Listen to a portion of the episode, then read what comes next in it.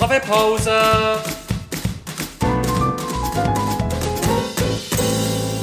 Das ist der Podcast Kaffeepause vom Bernischen Historischen Museum. Guten Morgen und herzlich willkommen zu der zweiten Kaffeepause. Ich bin Nati und das heutige Kaffee trinke ich mit der Vanessa Hausener. Sie ist Archäologin und schafft im Museum als wissenschaftliche Mitarbeiterin und in der Vermittlung. Vanessa, neben deiner Leidenschaft für Archäologie bist du auch begeisterte Berggängerin.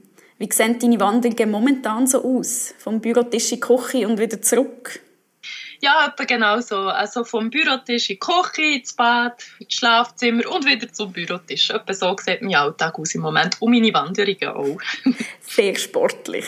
Äh, genau. Äh, deine zwei Leidenschaften lassen sich verbinden. Also die Berge und die Archäologie. Und zwar in der Gletscherarchäologie. Was kann man sich darunter vorstellen? Ja, also eigentlich so, wie es das Wort sagt. Archäologie bei den Gletschern. Also wir wissen ja alle, dass das Klima wärmer wird und somit tun sich auch die Gletscher zurückziehen. Und die Gletscher die bringen fünf Führer, die geben fünf frei, objektfrei.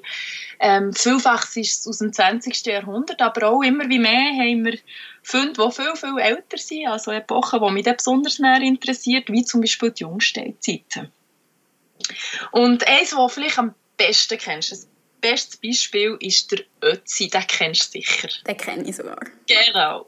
Der ist ähm, 1991 gefunden worden, und zwar im Ötztal, das ist in ähm, Südtirol, also Italien, Österreich an Grenze. Und der Ötzi ist ja so bekannt, weil noch so eine Mumie ist gefunden worden. Und die Mumie die ist ja über 5000 Jahre alt und die erzählt natürlich auch viel über das Leben von der Jungsteinzeit. Und es ist nicht nur die Mumie gefunden worden, ist, sondern eben auch die ganze Ausrüstung, die der Ötzi dabei hat. Und ja, das ist natürlich ein sehr spannendes Thema zum Vermitteln. Und da wir ja keine Schweizer Ötzi haben und äh, gleiche Dauerausstellung und das Thema haben wollen anschauen, haben wir gefunden, hey, wir machen gleich eine Ötzi-Vitrine. Natürlich nicht mit dem Objekt vom Ötzi selber, aber einfach für, mit ähnlichen Objekten, die wir in unserer Sammlung haben. Und wir haben sogar eine Verkleidung vom Ötzi, also wir haben wirklich Kleider nachgestellt von ihm und die brauchen wir immer wieder in Führungen für Kinder, Schülerinnen und Schüler, aber kannst du dir auch vorstellen, dass die Erwachsenen natürlich auch ganz cool finden. und ähm, das ist bei uns so ein bisschen der Renner in der Führung, aber ganz ehrlich, wir haben jetzt eigentlich auch eine Art Schweizer Ötzi, und zwar seit dem Jahr 2003. Und der heisst, oder wir nennen ihn Schneidi. Der Schneidi, das klingt genau. spannend. Wer ist er und wieso heißt er so? Ja, also ich muss dich vielleicht noch mal ein bisschen zurückversetzen, um es gut zu erzählen. Du machst dich sicher an Sommer 2003 3 erinnern. Das war der Hitzesommer, den wir hatten. Ja, ja, in Europa auch. Ja, also jetzt, dieses Jahr war es so, gewesen, dass halt gewisse Wanderwege oder gewisse ähm, Gebiete frei waren vom Gletscher, wie auch das Schneidejoch. Das ist ähm, ein Joch zwischen Lenk und Sion, also zwischen Bern und Wallis. Und da ist wie begehbar wieder, weil es eben so warm war. Und Ursula Leuenberger, die ist aus Thun und die hat dort mit ihrem Mann eine Wanderung gemacht, drei Tage lang. Und er ist sie an diesem Gletscher, also an einem Eisfeld entlang gelaufen und hat dort am Boden so einen Gegenstand gesehen, den sie vorgenommen hat und dachte, hey, was ist das? Der Mann hat schon gestresst, nein, wir müssen weitergehen. Und er hat gesagt, nein, das muss ich mitnehmen, das muss ich mitnehmen, das tut mir jetzt einfach grad, das wundern, was es ist. Und dann hat sie das tatsächlich heimgenommen. Und was gut ist, war, sie hat es dann im Museum gemeldet, also bei uns, hier im Historischen Museum, hat mir eine Kollegin, Sabine Bolliger, abgegeben. Und sie ist zuerst mal wirklich so abgehockt und gesagt, ui, das ist also wirklich etwas ganz Wichtiges. Sie hat selber noch nicht so recht gewusst, aber sie hat gesagt, es ist super, dass sie das hat gemeldet hat. Äh, Sabine hat das dann dem Archäologischen Dienst vom Kanton Bern weitergeleitet, weil wir sind nicht mehr zuständig für die Funde, sondern eben der Archäologische Dienst. Und sie haben das tatsächlich datiert dann, und es, ist, es hat sich herausgestellt, es ist fast 5000 Jahre alt, das Objekt. Ja. Und dann hat man noch versucht herauszufinden, was es ist. Und dann ist man darauf gekommen, dass das ein Bogenfutteral muss sein. Und zwar aus Birkerinden. Also wirklich eine Art Etui für einen Bogen aus der Jungsteinzeit. Ja. Und dann ist es natürlich losgegangen. Oder?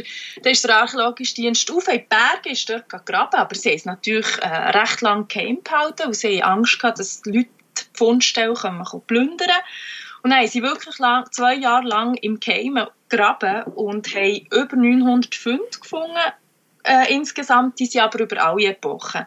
Aber die Sensation bleibt einfach immer noch die jungsteinzeitliche, ähm, die Objekte, wie eben das Bogenfutteral, mit dann aber auch noch dazugehörige Schuhe, Beinlinge, Mantel, Pfeilschäfte und Pfeilspitzen gefunden.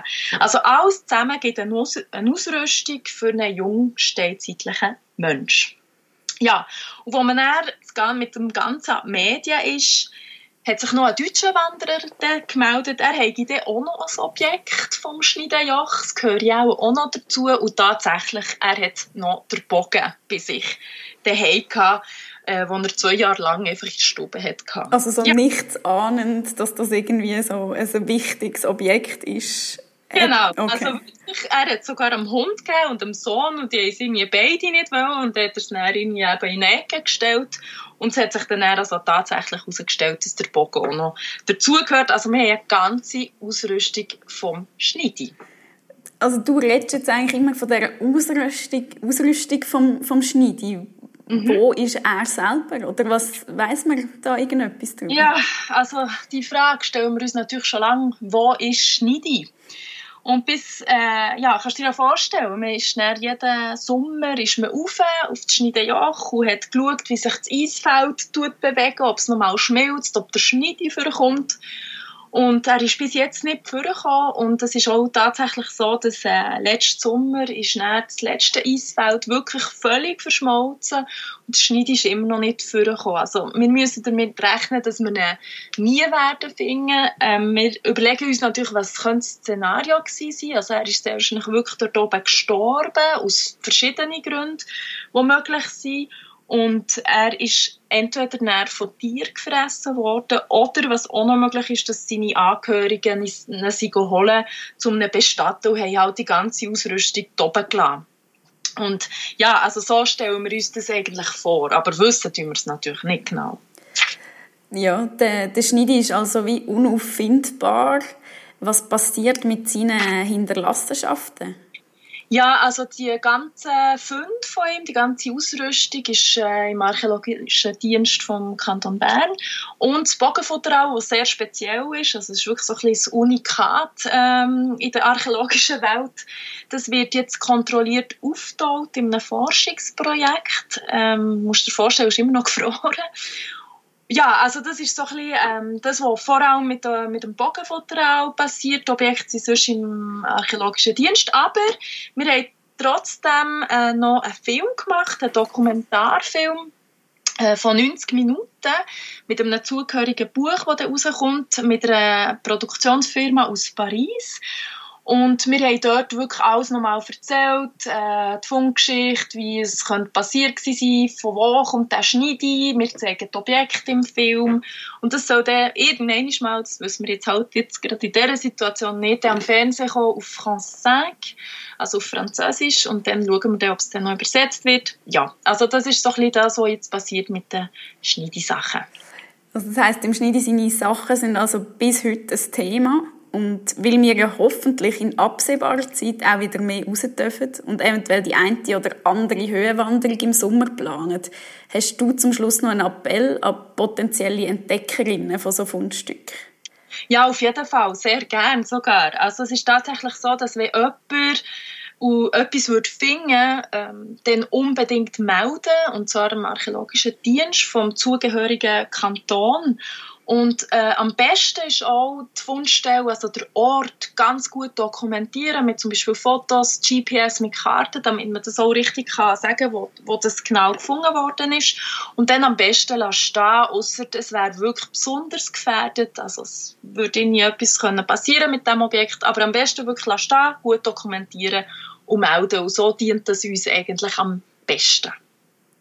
Hey, merci vielmals. Jetzt sind wir nämlich schon am Schluss. Danke vielmals für den Einblick in deinen Forschungsalltag und für die spannende Kaffeepause. Sehr gern geschehen. Und euch vielen Dank fürs Zuhören. Die nächste Kaffeepause verbringt Carolina wieder mit euch am nächsten Donnerstag. Weitere Infos und Bildmaterial zu der heutigen Folge findet ihr unter www.bhm.ch/podcast. Bleibt gesund und bis bald.